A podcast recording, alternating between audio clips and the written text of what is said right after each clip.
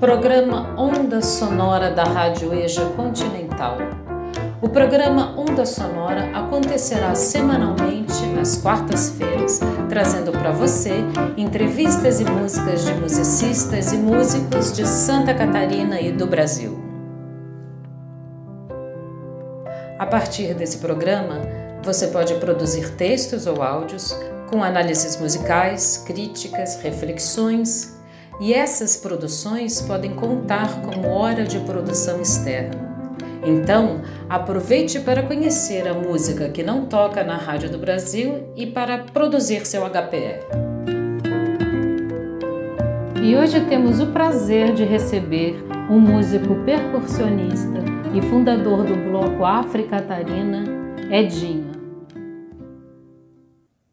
E Edinho, que bom ter você aqui com a gente. E escuta, eu vou começar a entrevista pedindo para você nos contar quem é Edinho e como foi a sua trajetória com a música. Olá, pessoal do EJA, olá, Ive. O meu nome é Edson Rolanda Silveira, o pessoal me conhece como Edinho Rodan. Sou músico, percussionista, homem negro, trabalhador, corre atrás dos seus direitos, uh, batalho para fazer o que eu gosto, tento me desapegar de certas coisas, não ficar dependendo dos outros, essas coisas assim. Então, Ive, a minha trajetória na música, ela começou bem assim. Com nove anos de idade, meu pai, a minha família, meu pai e meu tio, eles são fundadores de uma escola de samba em Porto Alegre. O nome da escola é Bambas da Orgia. Foi a primeira escola fundada na, na cidade. E com nove anos de idade, como a gente foi criado dentro da escola, essas coisas assim, o pai levava, trazia, a gente curtia os ensaios, a família toda saía na escola, menos eu, só eu que não saía, porque eu queria sair na bateria da escola, né? Então eu nunca, nunca tinha desfilado e sempre ia assistir, e eu não tinha idade para entrar na bateria, né? As coisas acontecem mais ou menos assim. E um dia, com nove anos de idade, eu saí de casa, eu morava no alto do morro, assim, que a gente é, é de família pobre, né? Não morava em favela, mas é, a vida era bem precária para a gente, assim. O bom é que comida nunca faltou, sempre teve, né? Sempre o pai e a mãe batalhando, correndo atrás. E a gente morava no alto do morro e eu tinha a maior vontade de sair na bateria da escola. E da onde eu morava, lá no alto do morro, eu conseguia ver a quadra da escola de samba. E ela não ficava perto, ficava bem longe, assim, muito longe, muito longe. Mas lá do meu morro eu conseguia ver quando acendiam as luzes, eu sabia que aquelas luzes eram da quadra da escola. E as coisas começaram assim. Um dia eu olhei, estava lá no alto do morro e eu vi as luzes da escola acender. E já era verão, período de ensaio. Eu disse assim, cara, eu vou no ensaio do Bamba. Peguei, desci, fui para o ensaio dos Bambas da Orgia. E quando cheguei lá, dei de cara com meu pai. Ele queria me matar. Ele, o que é que tu está fazendo aqui? Eu digo, não, eu vim para o ensaio da escola. Mas como que tu chegou aqui? Eu disse, não, eu estava lá no alto do morro, eu vi as luzes acender, eu vim me guiando e consegui chegar. E para ele, assim, ele ficou bravo no momento, mas para ele também foi um orgulho, que eu fui o primeiro dos filhos. Nós somos cinco irmãos e uma irmã. E eu fui o primeiro dos irmãos a sair na bateria da escola. E foi legal, assim, foi muito bom, porque ele ficou super orgulhoso. E aí depois, com nove anos de idade, depois ele já me dava dinheiro para passagem para mim ir para o ensaio. Né? Naquele tempo não tinha essas coisas de, de menor. Eu sou um cara que, com 12 anos de idade, eu tenho a minha carteira de trabalho assinada, tá entendendo? Comecei a trabalhar com 12 anos de idade. Ou eu trabalhava ou eu estudava. E como a família era, é bem pobre, eu optei por trabalhar, sabe? É bem. É uma coisa que eu não consigo. Perdi oportunidades de estudo, essas coisas todas. Eu queria estudar, mas não deu para estudar. Tanto é que eu terminei meu EJA aqui, depois em Florianópolis. Sabe? Fiz o EJA e fiz o SEJA, para completar o meu segundo grau. Eu, eu estudei até a sétima série, né? E a partir daí eu eu me adaptei a, ao ritmo de escola de samba e fui desenvolvendo e o tempo foi passando, a gente foi ficando grande, adulto. A vida sempre dando aqueles cacetes na gente, né? Por tu ser negro, Porto Alegre, Rio Grande do Sul, estado que, que a maior parte dos moradores são brancos, alemães, italianos, portugueses. Então, e também foi o estado que mais maltratou os escravos. No Brasil inteiro, foi o estado que mais maltratou, assim. Eles faziam muita maldade com os negros. Tanto é que a gente tem como exemplo a Guerra dos Farrapos, temos a Guerra do Paraguai, sabe? A Guerra dos Farrapos foram os lanceiros negros. Botaram os lanceiros negros na frente, prometendo liberdade, depois não rolou essa liberdade numa emboscada do próprio pessoal, do próprio, da, da, do próprio exército brasileiro, que matou todos os lanceiros negros, certo? Para não dar liberdade. Bom, essa história eu acho que muita gente já conhece. E também a do Paraguai, que foi a mesma coisa. Botaram os negros na frente, prometendo liberdade, e não aconteceu, e depois mataram todo mundo, todo mundo né? O Rio Grande do Sul é um estado muito fogo, assim, sabe? Santa Catarina também tem, tem essa imigração italiana e alemã, mas no Rio Grande do Sul é bem pior, sabe? É bem pior. E nessa minha batalha, é, trabalhando, ensaio de escola de samba, eu fui desenvolvendo uma sabedoria de, de música que ninguém me ensinou. Eu aprendi dentro da escola de samba, sabe? Um mestre de bateria, o mestre de bateria também não, não me ensinava a tocar, porque quando eu cheguei lá eu já cheguei sabendo alguma coisa de ritmo, né? Então ficou fácil para mim, até porque eu já ia nos ensaios. E tá, o tempo passou, mas eu não era músico, eu era somente ritmista de uma, de uma escola de samba. E aí em 1981 eu vim para Florianópolis.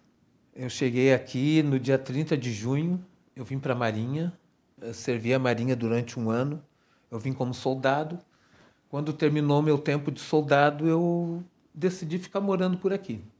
Meu primeiro trabalho que eu consegui foi na, nas, no supermercado Soberana, aqui na Mauro Ramos, onde é de Pascoal agora. Aí depois trabalhei na Ponte, a Ponte Velha. Aí trabalhei numa, numa empresa que era de transportes, é, o Expresso Florianópolis, é, ralando muito, muito, muito. Aí até que eu consegui fazer um concurso no estado para trabalhar na, no, na Fundação Hospitalar. Naquele tempo era a Fundação Hospitalar, hoje é o SC Saúde, né? E trabalhei durante uns 20 anos mais ou menos na, no, no Celso Ramos.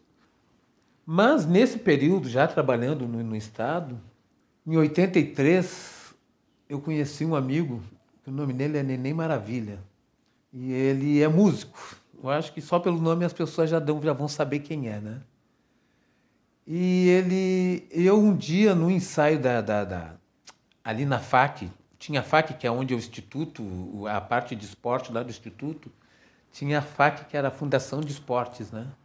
E ali tinham as festas de carnaval que ou a Protegidos ou a Copa Lorde pegavam para fazer os ensaios e eu sou ritmista da Copa Lorde. Aí um dia o Neném Maravilha estava lá, foi tocar, que daí no meio do ensaio ele tinha, um, um tinha o, uma apresentação do grupo de samba dele, né? E por um acaso eu estava ensaiando, aí paramos para o Neném entrar, ele entrou e começou a tocar. E aí eu pedi para tocar um instrumento de escola de samba junto com a banda dele. E ele disse que tudo bem, que eu podia tocar e gostou. E aí começa a minha trajetória como músico, sabe? Que ela começou assim por um acaso. Ele me libera para mim tocar com eles, eu toquei, eu estava tocando uma caixa. E aí tá, eu toquei com eles, toquei umas duas, três músicas com ele, samba assim, ele adorou, mas não falou nada. Ó, neném, tô indo, fui-me embora, continuamos o ensaio, terminou ali da Copa Lorde na FAC, né? Daí, tá, Passou uns três dias, mais ou menos, um dia. E ele morava lá no meu morro, ali na Clemente Rover, ali no centro, no morro da Tico Tico. Aí, vai, foi, foi, aí ele me chamou. Edinho, eu vou tocar em tal lugar. Tu não gostaria de ir lá tocar comigo? Eu disse, pô, vai ser um prazer. Ali onde é a Igreja Universal, antigamente se tinha um, um clube ali que se chamava Tiro Alemão, ali na Mauro Ramos. E o tiro alemão era um stand de tiro mesmo, que as pessoas faziam treinamento de tiro, né? E tinha, rolava umas festas alemãs, mas depois, com o tempo, a coisa foi, foi ficando abandonado e virou um clube de samba. E foi o primeiro lugar e a primeira banda que se chamava Quina de Bamba, junto com Neném Maravilha e os Quinas de Bamba. Foi a primeira banda que eu toquei. Tocamos durante uns seis anos, mais ou menos. Seis anos eu toquei com o Neném, assim, aí a gente tocava no Quina de Bamba, ou eu tocava só eu e ele. Eu comecei tocando tamborim no, no, no Quina de Bamba e o tempo foi passando e eu tinha um amigo meu tocava comigo ali no, no Quina de Bamba que ele me enchia o saco. O nome dele era Careca. Já o falecido Careca, né? Ele também era de Porto Alegre. E ele chegou no mesmo período que eu cheguei aqui em Florianópolis, ele chegou. Só que eu vim para Marinha e encontrei eles aqui. E daí o, o, o Careca sempre me. Edinho, tu tem que comprar um instrumento, tu tem que tocar um outro instrumento, porque esse instrumento que tu toca, o tamborim, é muito pequenininho, tu é muito grande. Mas isso aí foi assim, ele botou isso na minha cabeça e um dia eu estava trabalhando, eu trabalhava na saúde, eu estou vindo ali pelo centro, eu passei na frente da loja Zandomênico e, e vi um par de tubadoras.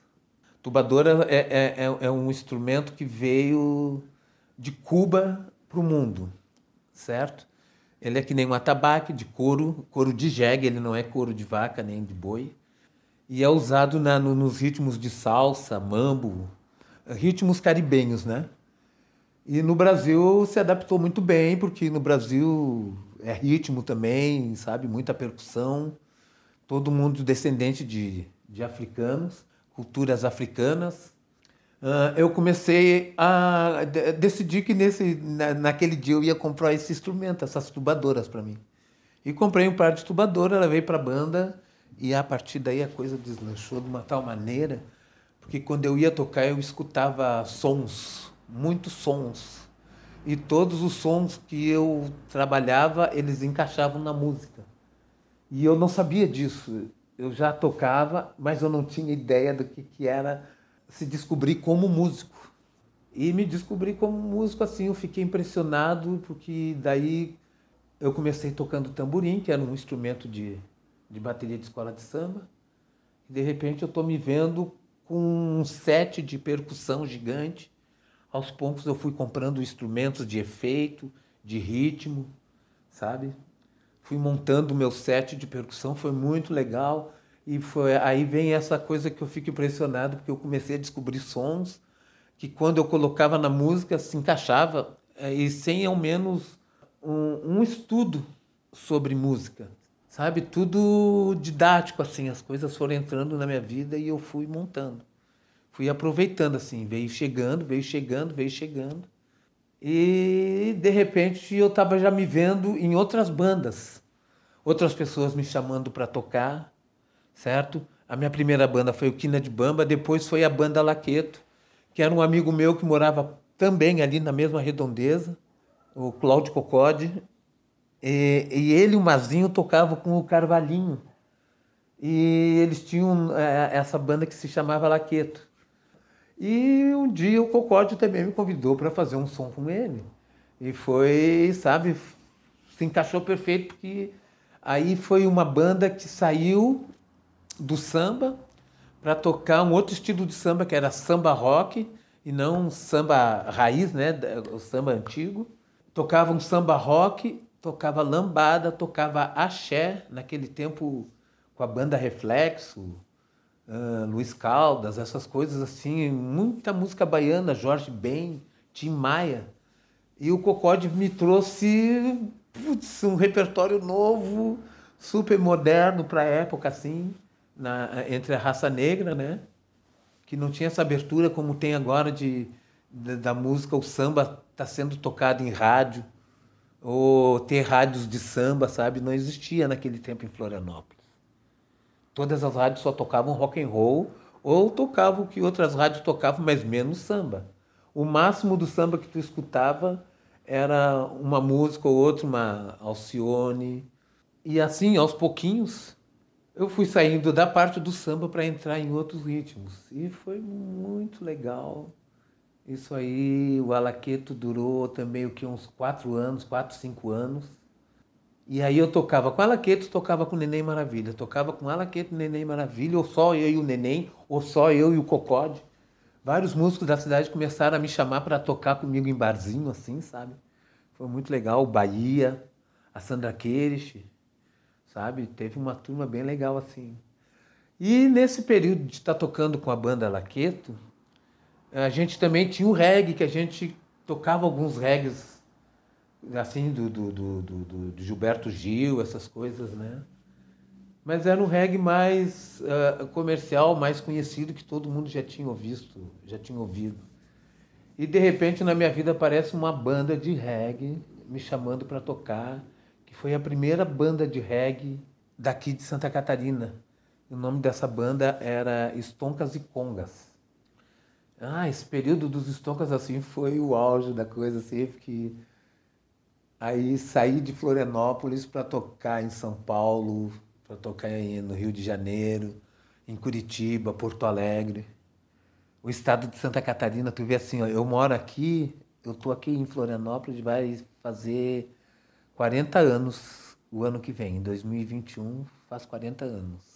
Eu conheço muito mais o estado de Santa Catarina do que Porto Alegre. Viajei toda Santa Catarina aqui. Uh, o Cacau Menezes fez uma turnê que levou a gente para tocar em todas as praias de Santa Catarina. Nós, o Cidade Negra, e o Serguei, que era um, um músico velho das antigas que tocava rock and roll. Muito legal ele, assim. Então a gente saiu em três bandas pelas praias de, de, de, de Santa Catarina, da, de, da, da divisa do Paraná até a divisa do Rio Grande do Sul. Mas aí nisso eu já estava tocando nos Stonka já há uns três anos, mais ou menos. E foi muito legal, assim. É complicado. Aí vem as complicações, tá entendendo? Porque aí vem os preconceitos. Muito preconceito acontecendo nessa história. É, aí o que, que aconteceu? Voltando lá no, nos Stonkas e Congas e os seus preconceitos, né? Era uma banda de reggae tocando música negra e tinha só dois negros na banda. Mas até então tudo bem, tudo muito legal, tudo muito bonito, muito bom. De repente começa a rolar os preconceitos, sabe? Foi bem complicado, foi uma fase bem complicada dentro dos Stonkas que até eu queria entender essa história deles. Não eram todos, eram dois, um ou dois ali que de vez em quando queriam dar uma patada ou queriam dar indireta, sabe? Por causa de um instrumento que eu tinha que que eu não tinha condições de comprar um, um instrumento de qualidade, porque eles eram todos bem de vida, né? E eu não, eu era trabalhador, casado, tinha, tinha três filhos para criar, e aí estava tentando viver de música também, mas até então eu tinha o meu trabalho.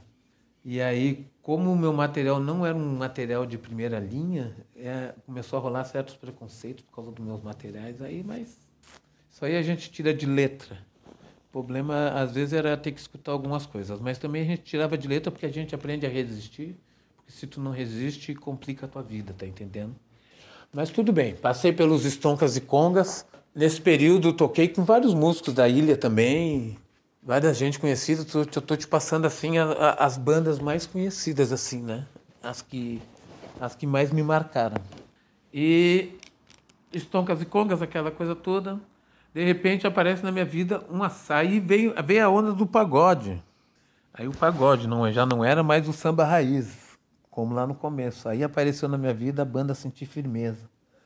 Aí passei pelo Sentir Firmeza, foi muito legal. Aí o Sentir Firmeza foi turnê, assim, eu fiz uma turnê de, de seis meses mais ou menos. A gente tocou em toda Santa Catarina, assim, cada dia numa cidade, cada dia numa cidade.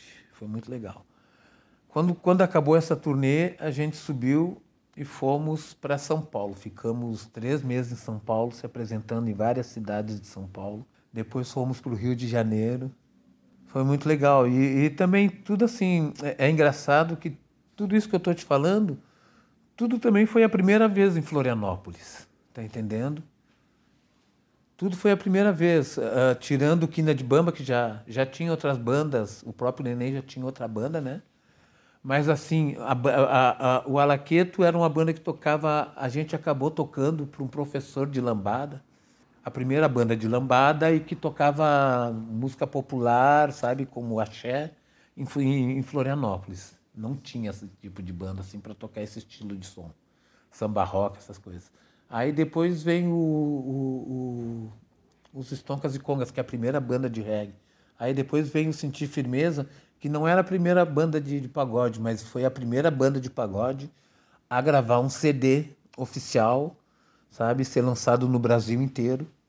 Uh, logo depois, eu tinha um amigo que já tocava, que chegou a tocar comigo no Sentir Firmeza, que era o Giovanni de Luque. Ele é um músico de Florianópolis, o pai dele é, é da, da, polícia, da banda da polícia, foi criador do band show da polícia. E o Giovanni também foi sargento da polícia na, na, na, na música tocava na banda da polícia, tocava sax. Aí ele saiu da polícia, aquela coisa toda, e me convidou para tocar com ele. Aí ele, a gente fazia um trio que era eu, ele e o pai dele nos teclados. Percussão, uh, sax e teclados. Nossa, a gente fazia um baile assim, cara. A gente fazia um baile, era muito, muito legal, muito legal. E com o Giovanni toquei um bom período, acho que uns oito para dez anos. E aí ele abriu um bailão, tocamos no bailão também. Foi muito bom, muito dinheiro, a gente ganhou muito dinheiro com isso. Foi um período bom, foi um período que, que eu conheci outros estilos de música também, né?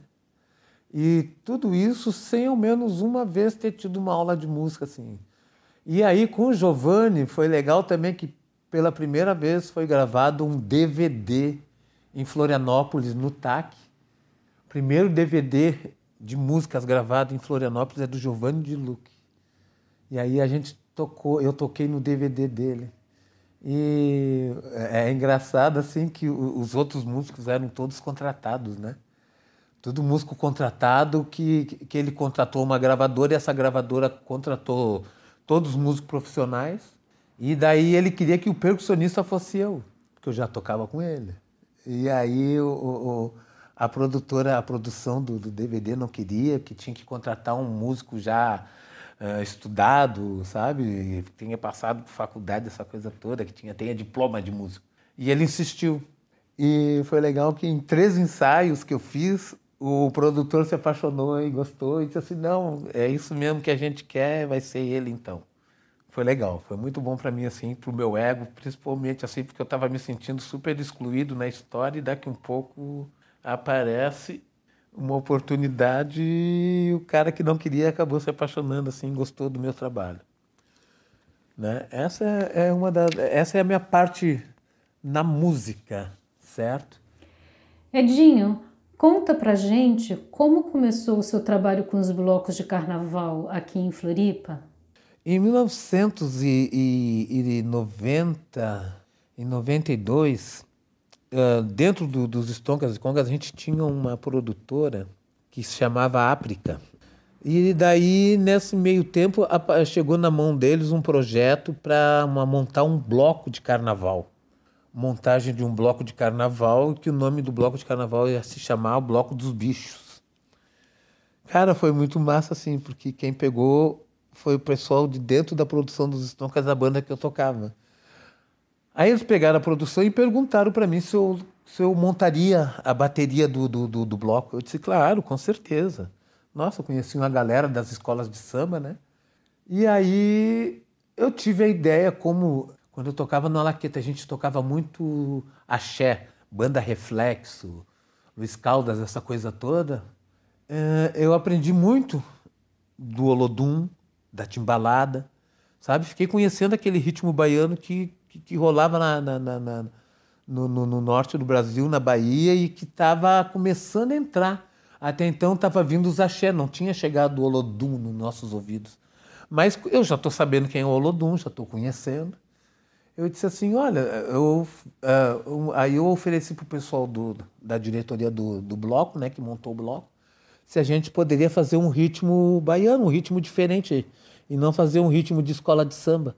E o pessoal gostou, adorou, achou o máximo. Reuni uma galera, eles conseguiram os instrumentos. Reuni uma galera de mais ou menos o que umas 30 pessoas. E, e eu sei a mínima noção de samba reggae, mas com a experiência que eu tinha da, do, da, da banda, porque até então na banda eu tenho vários instrumentos tocando junto. E do Olodum eu tive que entender a coisa, estudar, pensar. Aí o que, que aconteceu? Eu apresentei. Vamos, vamos fazer o ritmo de Olodum. Eu peguei esse projeto de ritmos e coloquei dentro da bateria. E o pessoal que estava tocando adorou também, que era o próprio, o próprio pessoal do, do, das escolas de samba, que tocavam mais em escola de samba e e tudo que era bloco na cidade era ritmo de escola de samba, né? E daí o pessoal, pô, que ledinho, que legal, vamos fazer, vamos fazer tudo certinho. E fizemos um desfile em torno da Praça 15. Foi muito legal, o Bloco dos Bichos. Então era assim, a fantasia era uma bermudinha floreada, um coletinho, todo mundo com cores diferentes, né? Cada ala, cada ala de bicho com uma cor diferente. E na cabeça, no chapéu de palha com, a, com um, um bicho de papel machê, tá entendendo? Eles pegavam um cavalo, a cabeça de um cavalo feita de papel machê, e era o chapéu de cada uma das alas. A cabeça de uma vaca, a cabeça de um, de um rinoceronte, a cabeça de uma girafa, do leão, de vários bichos, assim, devia ter o que, assim, foi, uma, foi um bloco de mais ou menos 500 pessoas. Cada ala tinha o seu bicho. E a bateria era o, o, o, o a bateria, o chapéu da bateria era o orquestra de sapos. Muito legal, assim, um monte de sapo na cabeça. Ok, montamos, fizemos um desfile muito legal, muito legal. Logo depois que a gente fez o desfile, atrás da gente vinha um outro bloco. E o nome desse bloco era Rastafari. E o dono do bloco Rastafari, o presidente do bloco, ele era. A gente se conhecia assim de escola de samba, porque ele era da Protegido, eu era do Copa. E nesse dia depois ele viu o desfile do bloco e ele veio Pô, precisamos conversar. Ele bem assim para mim, ele disse assim, não, a gente conversa assim, vamos conversar. Aí ele veio e falou comigo, ah, Edinho, eu sou, sou presidente do Bloco Rastafari. E, pô, a gente achou muito legal o ritmo que tu tá fazendo aí com que tu fez com esse bloco que passou. Aí eu disse assim, então, Roberto, eu também estou adorando o nome do teu bloco, porque é o seguinte, tu tens um bloco com o nome de Rastafari e toca samba Eu tenho a noção do ritmo de samba, do, do, do samba reggae. O que, que tu acha? Vamos Vamos colocar na, no bloco. Aí o Roberto, então, é isso mesmo que eu quero. Vamos fazer isso aí para o ano que vem, para 90, foi 92, né? Para 93, se eu não me engano. Aí em 93 a gente se reuniu e botou o primeiro bloco afro na cidade, em Florianópolis. E esse bloco se chamava Rastafari. O Rastafari durou 10 anos, foi o maior sucesso, primeiro bloco afro da cidade. E como é que surgiu, Edinho, a ideia de fundar o Bloco Africatarina? O que, que te levou a dar início a esse movimento? O que, que acontece? A gente começou a ver, nesse, durante esses dez anos, a gente começou a ver uma violência muito grande em Florianópolis. E essa violência foi aumentando e muita gente morreu com o tráfico de drogas. Estava chegando os comandos em Florianópolis, Comando Vermelho, que foi o primeiro comando que chegou em Florianópolis e começou a tomar conta da, da, da, da região. E nesse período, cara, muita gente morreu, gente da, da minha bateria, do Rastafari, assim, sabe, molecada que tinha na, na bateria. E a cada ano que passava eu perguntava para eles assim, vem cá, e o fulano, cadê o, cadê o Buiu?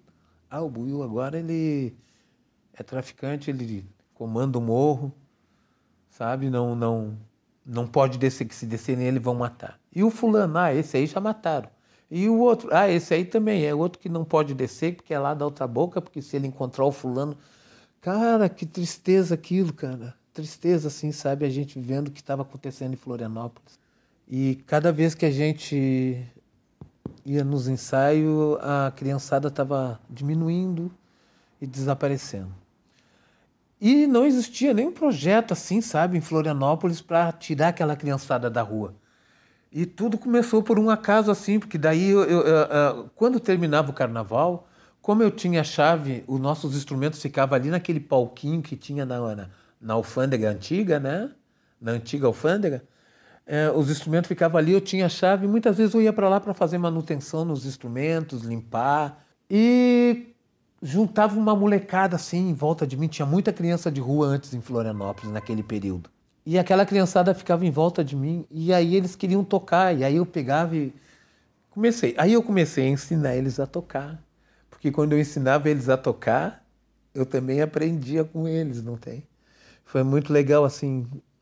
E, e isso pegou na cidade de uma tal maneira. E eu, eu um dia com a minha, com a minha esposa, a gente conversando, ela trabalha com artes, né? Ela, ela é professora de artes, Fátima Lima. Ela é professora na UDESC, né, de artes cênicas.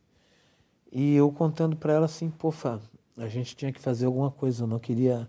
Se um dia eu morrer, eu não quero morrer, sabe, sem passar o que eu sei para as pessoas, né?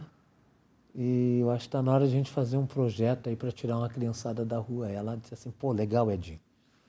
Vamos fazer sim, vamos fazer. E aí, nesse meio tempo, aparece uma oportunidade. Eu comecei com essa criançada lá na rua, mas não fui muito bem aceito pela minha atitude que eu estava fazendo dentro do bloco. O presidente do bloco não, achou que eu tinha que dar satisfação para ele. E eu disse assim: não, realmente, eu tenho que te dar satisfação. Mas é que está aparecendo, Alberto, tu, tu pediu para mim fazer manutenção, e aí eu estou cuidando dos instrumentos, está aparecendo um monte de criança de rua pedindo para que eu ensine eles a tocar ou a gente faz um projeto, ou então eu vou fazer um projeto e vou levar em frente, tá entendendo? Aí houve uma resistência daqui, dali, dali. Eu disse assim, ó, quer saber de uma coisa? Eu vou, eu vou, eu vou atrás de instrumento.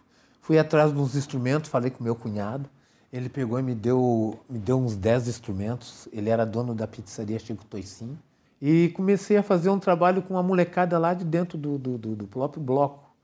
Eu encontrava eles, a gente se reunia, montamos uma banda de percussão de 10 pessoas, ensinei eles, porque daí eles já tinham também uma noção de, do, do Rastafari, das escolas de samba. A gente montou uma banda bem legal, a banda se chamava Valaie Sueto.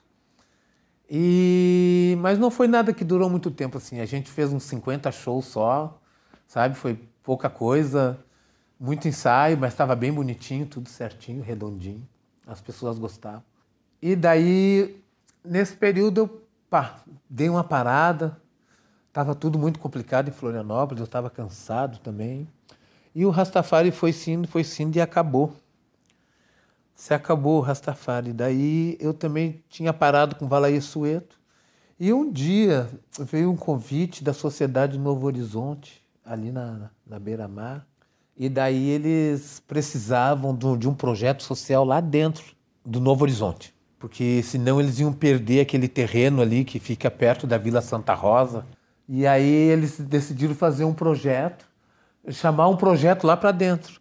E a gente já estava com essa ideia né, do, do, do África Catarina. E aí veio a nós, aí a gente convidou o Tony Edson, que é um professor de teatro negro, a Nega Baiana, que é professora de dança afro, Muleca Moema, que é professor de capoeira, e eu com a percussão. E a gente colocou um projeto, um projeto, de, um projeto com quatro atividades dentro do Novo Horizonte. Cara, aquilo ali bombou de criança do, do da, da, Vila Santa Rosa e lá do Morro do Horácio. Nossa, a gente tinha em torno assim, de quase 100 crianças lá dentro. Aí fizemos esse trabalho lá no Novo Horizonte.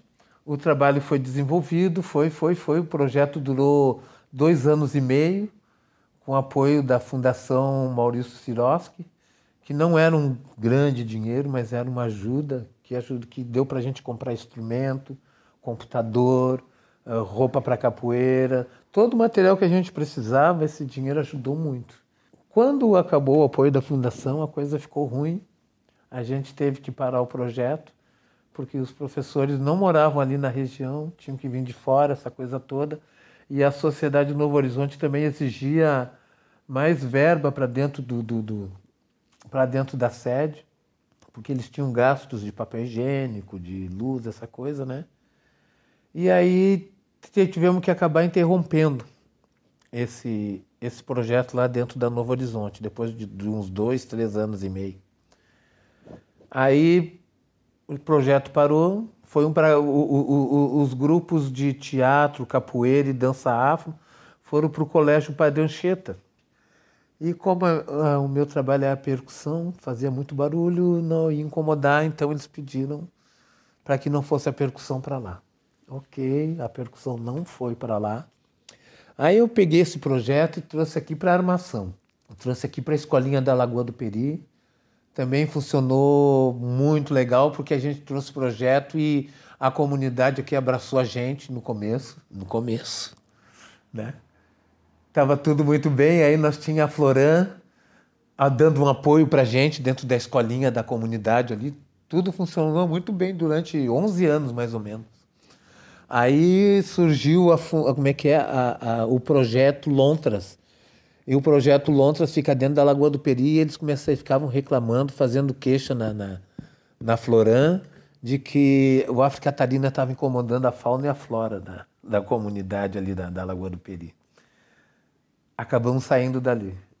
A África ficou sozinho, não teve ninguém para dar apoio. E sempre aparece, sempre vem os preconceitos, sempre vem os problemas, tá entendendo? Daqui um pouco aqui a gente tinha, tem apoio da professora Roseli, da escola Dilma Lúcia dos Santos. Né? Tudo isso a gente botou uma rádio uh, uh, dentro da escola, com, a, com, com som, microfone, caixas de som, com tudo bonitinho dentro da escola. Botamos uh, uma, uma rádio com placa, com tudo isso. Um, um, um, dentro da escolinha da, da, da Lagoa do Peri, uh, brinquedos para as crianças, com banquinho para sentar, como se fosse uma pracinha. Tudo direitinho a Catarina fez. E mesmo assim ainda sofreu preconceito, porque daqui um pouco era o projeto Lontas reclamando ou uma outra uma outra pessoa achando que o África Catarina era, era macumba. Sabe? O África Catarina isso é macumba que estão fazendo, que não sei o quê. Nossa, nativada do, do sul da ilha, assim, mas tinha os que gostavam, mas também tinha os que não gostavam, e aí é um problema, né? Tu sabe como é que é. Saímos daqui, fechamos o África Catarina aqui na, na, na, armação. Aí eu fui para a primeira escola de samba lá em, na, na Palhoça. Trabalhei durante quatro anos lá, fundamos uma escola de samba lá que se chama Nação Guarani. E hoje ela está no primeiro grupo das escolas de samba do, de, de Florianópolis. Eu coloquei ela no primeiro grupo. E depois de quatro anos, por falta de verbas de pagamento, lá eu saí da Nação Guarani e vim, voltei de novamente e trouxe o África Catarina à tona. Há dois anos a gente está trabalhando, está fazendo as coisas acontecer dentro do África Catarina. Nós vamos agora para o nosso, fomos agora esse ano para o nosso segundo desfile de blocos afros. Uh, estamos há três anos desfilando em torno da Praça 15. O primeiro ano tudo certo. Quando chegou na hora de desfilar, a polícia não queria deixar a gente desfilar, mas ah, finalmente acabaram liberando, certo? A África Catarina desfilou. O ano passado a gente veio, a gente meio que se tornou um bloco que protesta, tá entendendo? A gente dá apoio aos movimentos negros, uh, ao MST, ao pessoal do, do, do, do sem, da, sem teto, sabe? O África Catarina está em todos os movimentos, em todas as manifestações da cidade. No, no Ele Não a gente esteve, na, no Lula Livre a gente esteve apoiando, tivemos junto, foi muito legal, sabe? A gente agora se denomina um, blo um bloco um bloco afro de esquerda antifascista.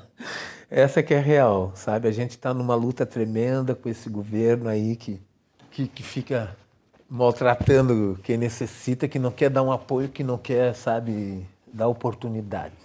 Edinho, você pode cantar pra gente uma música que tenha relação com esse início? Eu vou cantar uma música do África Catarina que logo que o África Catarina assim, a gente começou a ver essa violência toda, com morte de, de, de, de jovens, tráfico de drogas, essas coisas acontecendo no morro, né? a gente tinha um, um, molequinho que ele não era do África Catarina, mas ele era do, do, do, bloco Rastafari. E teve um dia que ele, um dia antes dele morrer, ele viu um ensaio do África Catarina, as crianças do África Catarina tocando. Só que ele já era mais, mais velho, né? E ele não era mais um molequinho, ele já devia estar com, com uns 18, 19 anos. E ele viu uma criançada do África Catarina tocar e ele disse que queria fazer parte do bloco, do, do, do projeto, queria tocar, queria ensinar. E depois eu fiquei sabendo que ele estava envolvido no tráfico de drogas, que ele morreu por causa do, do, do tráfico, que até então eu não sabia. E no dia que essas crianças estavam se apresentando, ele veio, adorou, papapá, papapá, e daí ele disse que queria participar do África Catarina. Aí depois, na outra semana, eu fiquei sabendo que tinham matado ele, no Morro do Mocotó. E ele morava ali, né? Daí, mas tá, que seja, foi, não, não rolou. Passou-se dois anos mais ou menos, a gente decidiu fazer. Como a gente viu que a violência estava muito grande em Florianópolis, era muita gente morrendo, muitos jovens morrendo, a gente decidiu fazer um, um enredo que era falando sobre a paz. E aí a gente decidiu fazer uma música para o Buiú. O nome dele, o apelido dele era Buiú. E daí a música ela é mais ou menos assim, quer ver? Ela é, é uma mistura de funk, não funk, de, de, de rap, certo? Com vários ritmos, ritmo de samba reggae, de, de timbalada, tudo misturado com, com o ritmo do, do, do, do hip hop. Aí a música é mais ou menos assim, ó. Isso é real, isso é real. Isso é real, isso é real. Isso é real, isso é real. Isso é real, isso é real. Buiu, moleque esperto criado no morro, achava que era homem com três oito no bolso. Violência não, violência não. Violência não, violência não. Violência não, violência não. Violência não, violência não. Moleque pilhado, batido alvejado, sangue um bocado do coração, nos leva a mensagem pro samba canção. Moleque pilhado, batido alvejado, sangue um bocado do coração, nos leva a mensagem pro samba canção. Samba moleque, a nossa sina. Cena repete quando um garoto se extermina. De olho no break, a moçada domina. Buiu serelepe, quem canta é África Tarina. E sai na avenida mantendo a esperança. Buiu, seu nome herança. Buiu é a lembrança da turma que joga e que dança. E se dança, torna entender que Buiú morreu pra viver. Quem viver verá genial. Mostrar a história de um jeito legal. Lembrando que isso. Lembrando que isso é real. Lembrando que isso. Lembrando que isso é real. Essa foi a música do Buiú. Edinho, e o que, que é ser um músico negro nessa cidade? Se, se a gente não toma essa posição assim, agora sim, a gente como homem, sabe, homem negro, músico, tentando viver de música em Florianópolis atualmente, bom, nesse momento da pandemia nem vamos, mas vamos falar antes da pandemia. Teve um momento assim aqui em Florianópolis que as coisas não ficaram muito boas assim para os músicos. É, assim, não é que não ficou boa, é que a gente mora no... Florianópolis é pequeno, certo? É uma ilha que tem um continente, tem o São José, que são todas cidades pequenas, certo? O que que acontece? Muita gente veio de fora para cá, para Florianópolis. Muita gente veio, como eu também, né? Só que eu cheguei bem antes. Eu ainda consegui pegar uma fase assim onde, onde o músico tinha muita oportunidade aqui em Florianópolis sabe? Pô, eu tocava assim, tinha noites que eu tocava em três, quatro casas seguidas, não tem? Graças a, a minha esposa, Fátima, minha mulher, ela sempre me deu um apoio assim, cara, tu é artista, tu é músico e tá pirando com outros trampos. Sempre ouvi isso dela assim, ela sempre me deu esse apoio. E teve uma vez que veio uh, lá pela UDESC, rolou uma viagem para Bahia aonde tínhamos que apresentar era o encontro de estudantes, encontro de estudantes de artes, certo? E a, a UDESC foi convidada, porque a UDESC tem a música, tem teatro, tem cerâmicas, tem pintura, tem essas coisas todas, né? E todas essas coisas tinham que ir nesse encontro, que era no Brasil inteiro, ia ter gente do Brasil inteiro. E nós levamos uma peça de teatro, aonde essa peça de teatro tinha música de percussão, tinha muita percussão. E eu fui o, o que fiz a parte musical da peça. E aí eu preparei essa, essa molecada que era do Valaia Sueto para ir para Bahia fazer essa apresentação da peça de teatro. Mas foi legal que quando a gente saiu daqui de Santa Catarina, a gente levou, ao desk levou percussão afro, baiana, né, que é o samba reggae, daqui, levou capoeira, levou um monte de coisa assim, artesão, um monte de coisa para lá, que lá também tem, né? e é uma cidade bem maior. E sem falar que eles são o criador do samba reggae lá, da, da, da própria capoeira, essas coisas todas. E a gente saiu daqui fazendo o que eles fazem, a gente saiu daqui para mostrar para eles que Santa Catarina também rola essa, essa história, né? Chegou na hora de entrar no ônibus, eram dois ônibus. Eu coloquei os músicos, o pessoal do, do teatro, os instrumentos, o cenário do, do, da peça, aquela coisa toda, a gente guardou e eu tinha que trabalhar. Aí eu olhei assim, disse assim, cara, vai todo mundo para Bahia, eu não vou. E eu trabalhei que nem um, um louco para deixar isso tudo bonitinho, eu não vou. Ai, cara, não deu. Eu entrei no ônibus do jeito que eu tava, com uma sandália de dedo, uma bermuda, uma camiseta, documento e fui embora para Bahia, velho. Ficamos um mês na Bahia lá no, nesse encontro de artes, que foi muito interessante assim. Tinha gente do Brasil inteiro trazendo teatro, trazendo música, trazendo muita cultura assim para dentro do, do de, desse encontro. E eu peguei e fui embora. Fui um mês depois a minha chefe liga para mim: Onde é que tu tá? Eu disse: Nossa, chefe, eu tô aqui, tô na Bahia. Aí ela veio assim: Quando tu voltar, tu me procura pra gente conversar. Tudo bem, deu tudo certo, né? E aí foi a partir daí eu fui começando a me entregar mais para a música mesmo, sabe? Me entregar para o projeto social, sabe? É, viver mais de música, viver mais de artes e com o apoio da minha esposa as coisas aconteceram, foi legal. A gente fez muito trabalho junto. Eu consegui tocar com muita gente. Gravei CDs. Gravei o de Sentir Firmeza, gravei com a Sandra Keles, o Fernando Bahia. Gravei com outros músicos também. Foi muito legal. Sempre funcionou bem essa parte da música, assim. Me dediquei bastante, mas não é fácil não, sabe? Não é fácil porque tu uh, como músico, como homem, eu consigo me realizar. Como homem negro, não vou deixar nunca me rebaixar, certo? Mas a parte da música ela é bem complicada, porque daí nessa nessa fase de ensinamento, nessa minha fase de ensinamento, muita gente aprendeu a tocar comigo. E de repente eles estavam tomando conta dos espaços, tá entendendo? que isso é legal, tu vê, tu dizer assim, pô, esse músico aí fui eu que ensinei a tocar, pô, que legal. Agora eu estou estudando para fazer música.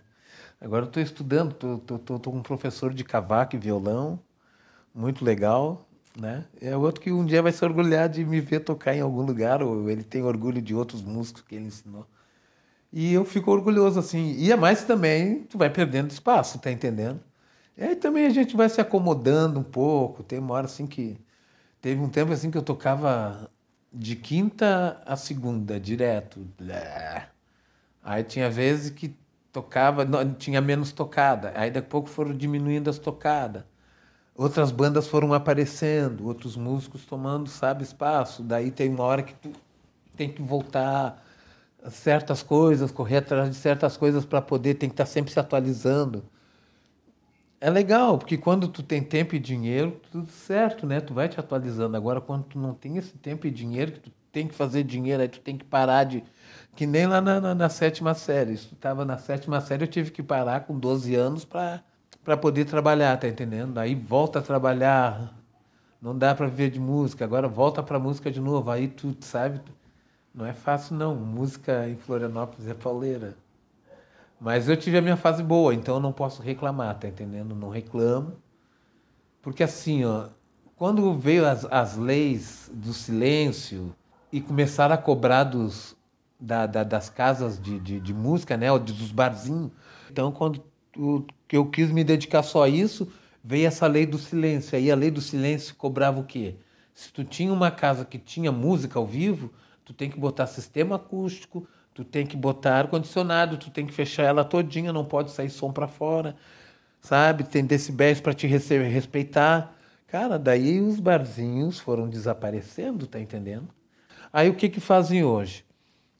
Tem essa coisa aí que eu estava te falando de músicos que vêm de fora. Muitos músicos uh, aí começaram a vir de fora. Uh, uh, pessoas de fora chegaram aqui e começaram a abrir, querer abrir bares. E aí, quando elas vinham de, de, de outros locais, São Paulo, Porto Alegre, essas coisas assim, elas já traziam os músicos delas para pra, as praias. Então o cara passava o dia na praia, na noite ele tinha fazer a tocada dele. E nós daqui da, da ilha acabávamos perdendo as oportunidades, né? Várias vezes tu deixar, tu perdia, certo? E daqui um pouco vinha momentos que tu estava tocando de novo, voltava a tocar com outras bandas, a coisa estava bombando, daqui um pouco, né? É, é, essa é a vida de músico assim aqui em Florianópolis. É bem complicado. Tu pode estudar, ou no Brasil, né? Brasil, é complicado no Brasil, porque quem se dá bem, se dá bem, quem não se dá bem. Mas eu sempre tive meus projetos para me ajudar e sempre, sempre funcionaram. Foi sempre foi muito legal. E com toda essa sua trajetória tão importante no cenário musical de Florianópolis, como é que você vê os movimentos musicais hoje em nossa cidade, Edinho? Os movimentos musicais aqui na ilha tu, tu, é, é, é, tá bem, bem eclético, assim, tem de tudo, tem do sertanejo ao samba. Uh, o que diminuiu bastante foi as bandas de rock and roll, que, né, que nos anos 90 assim bombavam, né? Banda de reggae também funciona legal assim, tem alguns locais, o hip hop, tem muita coisa de música moderna assim que tem que, que, que só tinha em outros estados, agora está bem tá bem influente aqui em Florianópolis. Mas o, o, o, que, o, que tá, o que bomba mesmo aqui é sertanejo, né? Sertanejo, o pessoal adora o sertanejo. Aí tem um pouco do pagode. O pagode perdeu um pouco de espaço para o sertanejo. E Florianópolis está assim. Ah, o que rola em Florianópolis é, é esse estilo de música atualmente.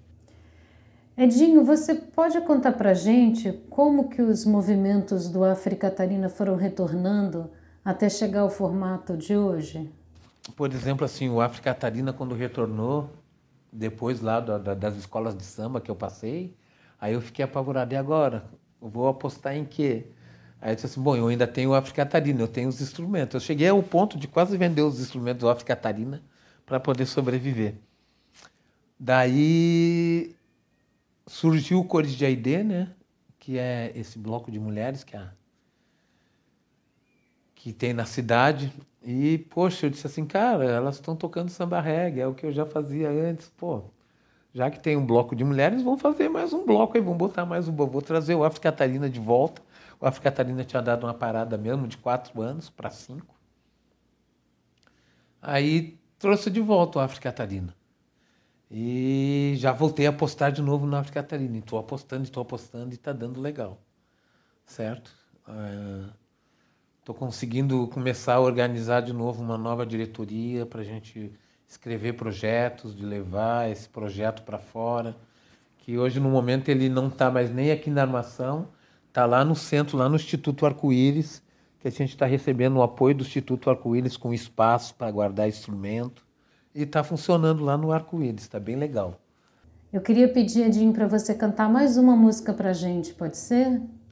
Nós fizemos um enredo, o ano retrasado, a gente desfilou e o ano passado a gente fez um enredo pegando essas atrocidades que estavam rolando com o genocídio de negros e índios. E a música é assim, quer ver? Tem que ter amor, atitude, erguer nossa bandeira, negritude, iluminai a consciência, igualdade social.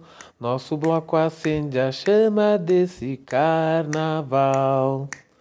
A voz que não cala, África Tarina, rufam os tambores por aqueles que querem viver. O samba reggae Liberta o grito da garganta, negros índios se agigantam, sua cultura vai vencer. Jurerê, jurerê, mirim, jurerê, mirim, Maiambipe é Jamaica, tua luz reflete em mim. Jurerê, mirim, jurerê, mirim, meu orgulho tá na cor, minha luta não tem fim. Eu vou na fé, sou guerreiro, minha raiz é favela, a resistência quem nos guia é Mandela. Ancestralidade veio da África, seus costumes, tradições, samba de terreiro, a umbanda e o candomblé.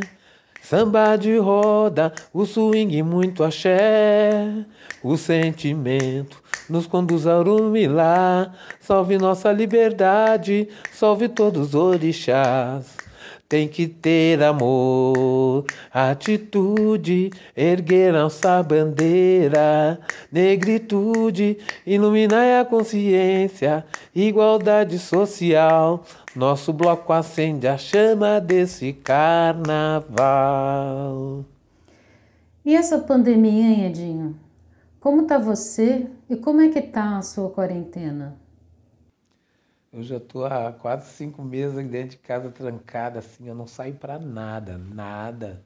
Já me chamaram para para paradas de movimento na cidade aí de protesto, eu não fui, não levei o África Catarina, sabe? Não, não, não saio de casa, no máximo é para ir no supermercado.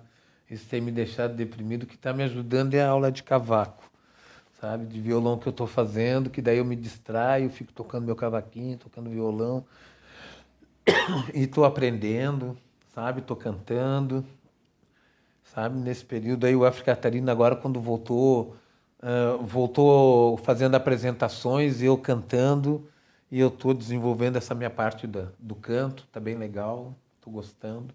E trancado em casa, né? Não saiam, não saio porque a pandemia não vai perdoar ninguém enquanto não tiver uma vacina, não vai perdoar ninguém.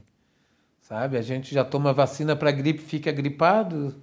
Tu imagina o que, que vai ser essa a vacina da, da, da pandemia? O sistema que estamos passando hoje com esse nosso presidente, com o golpe que foi dado em cima de fake news, de mentira, convencendo as pessoas, publicando um monte de mentira e as pessoas acreditando num monte de mentira onde as oportunidades que a gente tinha, certo? Eu nunca tive oportunidade na minha vida assim de quando jovem, sabe? Não existia projeto, não existia nada, certo? Hoje tu tem assim oportunidades, tu tem um, tem tem as cotas, tem o Bolsa Família, tem essas coisas todas e de repente as pessoas estão perdendo não não por mim, eu não eu nunca precisei de, de, de Bolsa Família, mas se no meu tempo existisse Bolsa Família, iria fazer tão bem para minha família, sabe? Imagina, se existissem as cotas, de repente eu ia estar mais preocupado em estudar, que as oportunidades para quem é negro estudar é muito difícil, cara, sabe? De ter um bom estudo. Mas batalhando também dá para estudar, não. Eu acho que é de menos, tá entendendo? Mas assim, tu começa a ver um governo, um governo, um sistema que começou a te tirar oportunidades, direito, tá entendendo? Ah, bombando a cabeça das pessoas com mentira. E até hoje as pessoas ainda acham que as coisas é do jeito que falaram para eles e sabe e, e acabam elegendo um presidente que, que consegue ah, no, no, no, numa manifestação dele ele consegue fazer as pessoas pensar que ter arma é bom certo que comprar arma é bom sabe? Que tu tem que te proteger usando arma. Ter arma eu acho que não é uma coisa muito boa, não. Eu sou contra as armas. Os direitos, nossos direitos trabalhistas, direitos civis, sabe? São coisas que a gente adquiriu durante anos e de repente hoje tu está perdendo tudo. E tem gente apostando que isso é bom, sabe? Tem gente achando que é isso mesmo, temos que perder o, o teu direito de aposentadoria, de salário, certo? Pô, a gente, nós estávamos com salário de mil. Era o salário de. de, de quando, quando começou a ter a mudança, o nosso salário estava em 900 e quase, quase mil reais. Termina, aumenta o salário e diminui. Depois passa para Bolsonaro, que aí tira tudo mesmo, tá? Ele está querendo tirar tudo. Sabe? E é complicado. Não, não me entra. E me diz uma coisa, Edinho. Conta pra gente como é que faz se alguém quiser participar do África Catarina? Quanto ao África Catarina, eu queria dizer que é o seguinte: se alguém quiser participar do África Catarina, vamos deixar primeiro acabar a pandemia, vamos, vamos deixar criar uma vacina, deixar as coisas se normalizar para que a gente possa se encontrar, certo? O África Catarina, o África Catarina fica agora ali no Instituto Arco-Íris, que fica na, na, na Avenida João, na Rua João Pinto, com a Travessa Ratcliffe. Não temos ainda uma uma data, não tem um horário ainda programado, nada disso foi programado. A gente quer mesmo que quer mesmo que, que acabe a pandemia, essas coisas todas, que é para a gente poder começar a nos organizarmos. Enquanto isso está tudo parado. Mas a gente está ali, Travessa Ratcliffe com João Pinto, Instituto Arco-Íris. Certo? Acabou a pandemia, quer fazer parte do África Catarina, quer participar do África Catarina, quer aprender a tocar um instrumento de percussão, vai lá e procura a gente que a gente dá o maior apoio certo? A gente está ali para ajudar. Edinho, eu queria pedir para você cantar uma última canção para encerrar o programa, pode ser? Uh, como a gente está tá lá no Instituto Arco-Íris, uh, e o Arco-Íris é da luta, o Arco-Íris é de dar oportunidade, de dar apoio, e deu oportunidades para a gente, a gente decidiu homenagear o Arco-Íris. Lá dentro do Arco-Íris tem um projeto que se chama Pop Rua, certo? Onde tem o EJA, para o pessoal da rua, que mora na rua, e contra essa matança, né, essa destruição da Amazônia, a poluição que acontece no nosso planeta, certo? Que aconteceu lá no Nordeste, lá com aquela derrame de petróleo. E vou te cantar agora o a última música do África Catarina, que é desse ano. Ainda protestando cada vez mais contra as fake news, contra a fome, a miséria, o preconceito, homofobia e todo tipo de preconceito, de todos com todos, beleza? Lá vem o Afri, África Catarina, pode entrar na roda, só falta você. Nós somos da rua, a luta continua. O olho da cobra sabe quem é quem. Lá vem o Afri, África Catarina, pode entrar na roda, só falta você. Nós somos da rua, a luta continua. O olho da cobra sabe quem é quem. Travessia existe na memória. Arrobobô e Oxumaré. Caramuru, Aracati no carnaval. Das águas vem o axé, as minas, monas, manos representa. Da batalha rima é ação, revolução. O pop tranca a rua. Fascistas não passarão. Lebaraô, le, lebaraô. Vai abrir caminhos. Ninguém solta a mão de ninguém. Você não tá sozinho. Impossível não é. Chegou nossa hora, chegou nossa vez. Invisível não é. É o povo da rua, é o nosso xirê, Ladorie.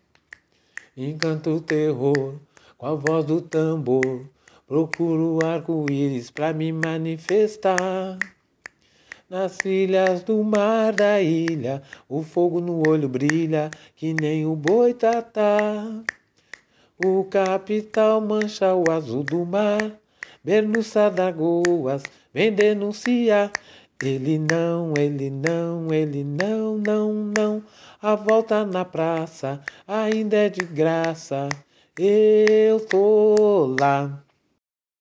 E hoje a gente se denomina mesmo assim um bloco afro antirracista e antifascista.